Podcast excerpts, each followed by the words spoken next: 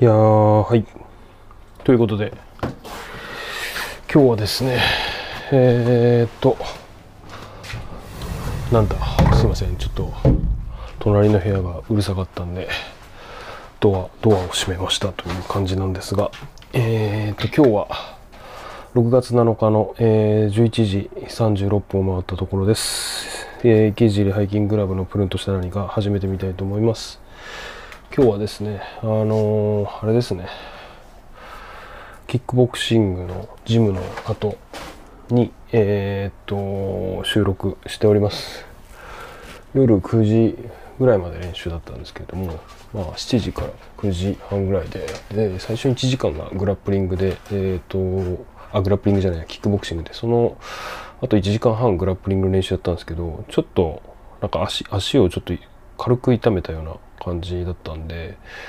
あの、あんまり無理しないでっていう感じで、えーあと、まあ人も少なかったんで、えっ、と、パッと今日は終わって帰ってまいりましたという感じです。なんか足痛めたあの感覚はあんまりなかったんですけど、なんか、ちょっと休憩してたらなんか違和感あるなっていう感じだったんでちょっと先生に言ってえっ、と早めに上がらさせていただきましたという感じでまあでも2時間ぐらいですかねやって帰ってきた感じです。あのこの収録にあたってえっ、とまあ Zoom のですね F2BT っていうですね、えー機材を使ってるんですけれども本当にコンパクトで。で単単4っていうのかな電池ちっちゃめの電池で動いてるんですが、まあ、さっきあのその電池がなくなったんでパッケージ開けようとしたんですけど新しい電池の。あの握力がですね弱まってて全然開かないっていうなんか結構キックボクシングやるとあのキックボクシングとかでいやなんかその終わった後すごい手震えちゃうっていうかまあ変に力入ってるからなのかなって感じなんですけど、えーそんな感じで、えーちょっと疲労をしている中、えーやっていきたいと思います。そうっすね。なんか何話そうかなと思ってたんですけれども、えっ、とですね、前にちょっとお話しした、えーフィルムエストさん、あれですね、えっ、と、昭和アナクロ系 YouTube チャンネル、今を振り返るアナクロ系、え YouTube チャンネル、えーアップロードされた番組は全てフィクションフィクションフィクションですというですね、えっ、と、YouTube のチャンネルで僕が、えっ、と、結構前にご紹介させてもらって、で、かなり僕は好きですっていうその西井さんっていう方ですかねが主催になって、えー、と作ってらっしゃってるんですけれどもあのーまあななんて言うんですかね現代の例えばあの最近でいくとコロナとかのえっ、とまあ状況をなんか昭和風のえっ、となんでしょう表現と、まあ、映像の、まあ、ななんて言ったらいいですかね。もし昭和にコロナがあったらみたいな平成の初めにコロナがあったらこういう感じでテレビで放映されるんじゃないかみたいなところをですねすごい絶妙な感じで、えーっと表現していてですね。でまああとその最近で好きなのがあのバブル前夜のテレワークっていう感じでですね。あのまあパソコンっていうかあの電話でテレワークしてるみたいな感じのあの内容だったりするんですけれどもまああのなんていうんですかね。全体的にあのテロップとか、まあ、フォントとかめちゃめちゃ凝っていて、まあ、手書きでやってるみたいなんですけれども、まあ、その映像のその再現度っていうのもそうなんですが、まあ、あのテロップの再現度とか、まあ、あと結構音楽ですね。なんかあのちょっとおどろおどろしい感じのえーっと昼のワイドショー、3時ぐらいのワイドショーですかね。あの小学校の時帰ってきてなんかあのワイドショーやっててっつって。でそのまあ古い感じのテロップとあのちょっとベースラインがバキバキドゥクドゥク言ってるようなですね音楽が 鳴ってあの特集が始まったりするようなところがですねあの僕の見たことあるなっていう記憶に焼き付いてるような感じでですねあの表現されてて。まあこれは僕だけじゃなくてまあいろんな方がそうなんなので支持されてるのかなと思うんですけど。まあ、そんな感じで、えー、とそんなフィルメストさんですね。あのついにあの友近さんですね。あの、まあ、芸人さんって言ったらいいんですかね。あの僕はあんまりそういう、えー、と芸能人の方詳しくないんであれなんですけれども、まああのまあ、結構みんな知ってると思うんですが友近さんとですねコラボして、えーこれからですねえっ、と第5回ぐらいにわたってですかね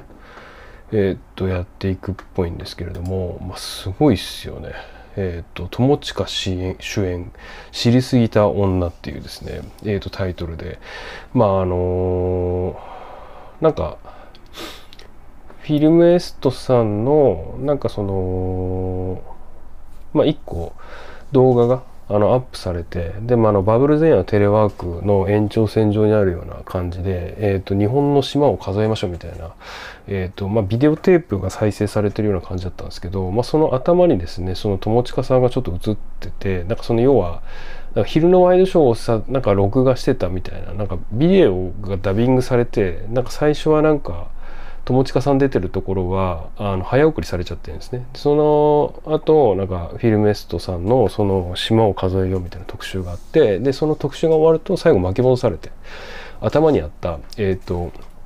友近さんの、えーと、動画の断片みたいのがあの出てくるんですけれどもでその次の週ぐらいですかね「えーと、知りすぎた女」っていうもののえっ、ー、とまあ特報というかがあの流れてきていてフィルメストさんの方で。でまあ全国会に、えーと、放映というかされるそうです、まあ、非常にあの楽しみだなというかてか友近さん出るんだっていうところのね驚きがあって、えーと、今日はそんな、えー、フィルメストさんの、えー、2回目ですかねご紹介をさせていただきました。非常に僕は楽しみです。あのー、まあ、なんでフィルメイストスさんにたどり着いたかみたいな話を少しするとあの音楽からで、えーとまあ、僕ベイパーベイブっていうちょっと音楽があの一時期ハマりまして2012,3年ぐらいですかね急に出てきた YouTube に出てきたって感じなんですけれどもえっ、とまあ有名なアーティストでいくとマックプラスさんですかね。あのフローラルの専門店っていう、まあ、アナログがすごい有名ででベイパーウェーブっていうもののなんか象徴になるようなあのなんか石膏像と、まあ、あとその昔の CM みたいな感じのなんか雑い 3D みたいなグラフィックがまあ象徴的でで、まあ、今も YouTube でフローラルの専門店かなあの検索するとあの出てくるかなと思うんですけれどもまあうんといわゆる昔の CM なんかビデオのなんかダビングとダビングの間になんかある音楽みたいな感じというか昔なんか地元のスーパーでなんか肉売り場とかで流れている名もなきよくわかんない、えーと、テープとかみたいな感じの音楽を、えーと、真顔でやってるみたいな感じですね。であとはあの日本のシティポップみたいなところをこうちょっと加工してあのなんかうまくミックスしていてでまあなんか表現が、まあ、その YouTube で出てるんで日本のこの昔の CM を結構そのベイパーウェーブ界隈の人はすごい使っていて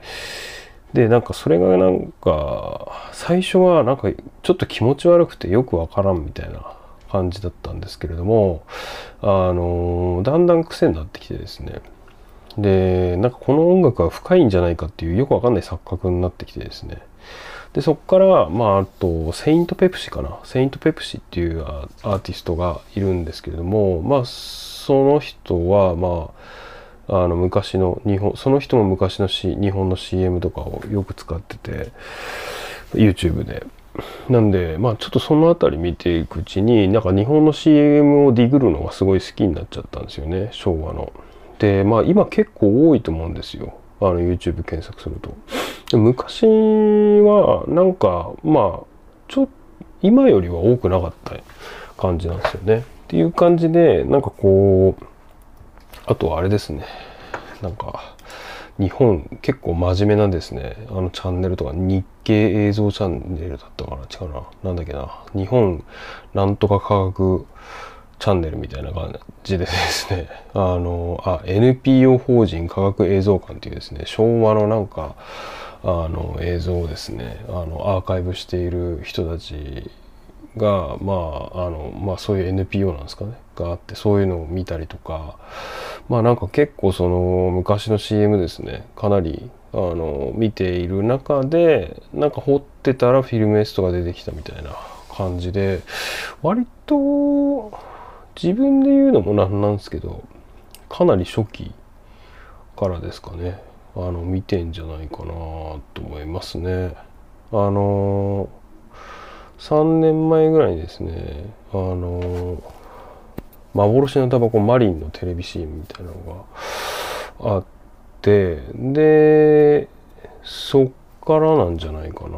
多分。僕が見たのは。そう。でその後あのバズったのがあのテレワークのまあその公共放送みたいなやつですよね。あの風の CM みたいなのがあってまあそれがあの非常にですねえー、っとヒットして多分あのみんなに世に知れ渡ったんじゃないかなと思うんですけれども、まあ、そんな感じでですね。えー、っと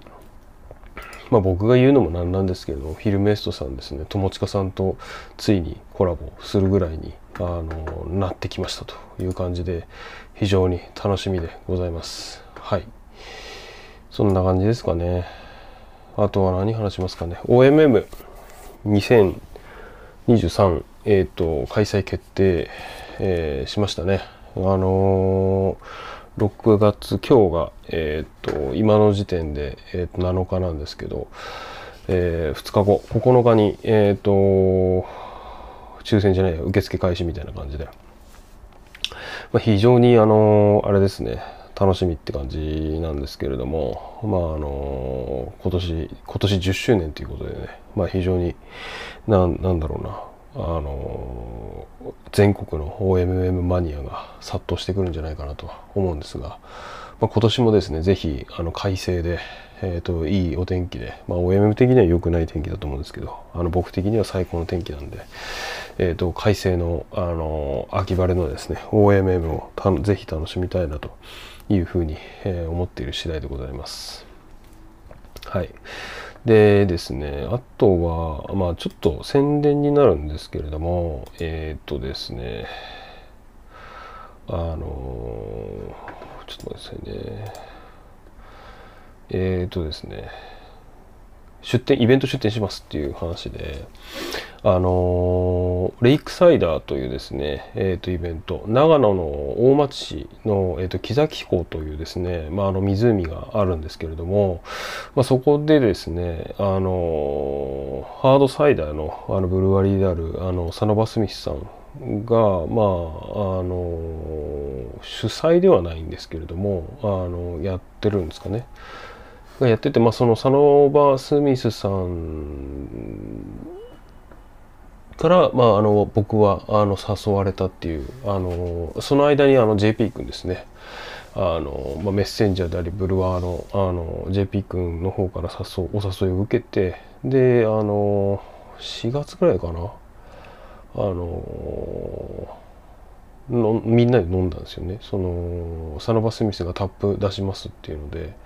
えー、と鎌倉で、えー、と JP 君たちとかと飲んでであのーサノバの博士さんからとなんかちょっとお会いさせていただいてあのぜひ出てく出ませんかみたいな話で。で、まあ、2つ返事で出ますという感じでえっ、ー、とまああのあれですね。木崎湖地域創生協議会さんがま主催のイベントで、まあ、あの木崎湖さんのですねまあ、あの活性っていうかね観光誘致との活性に向けた取り組みの一環らしいんですけれども、まあ、あのそこにご協力できればなという感じで、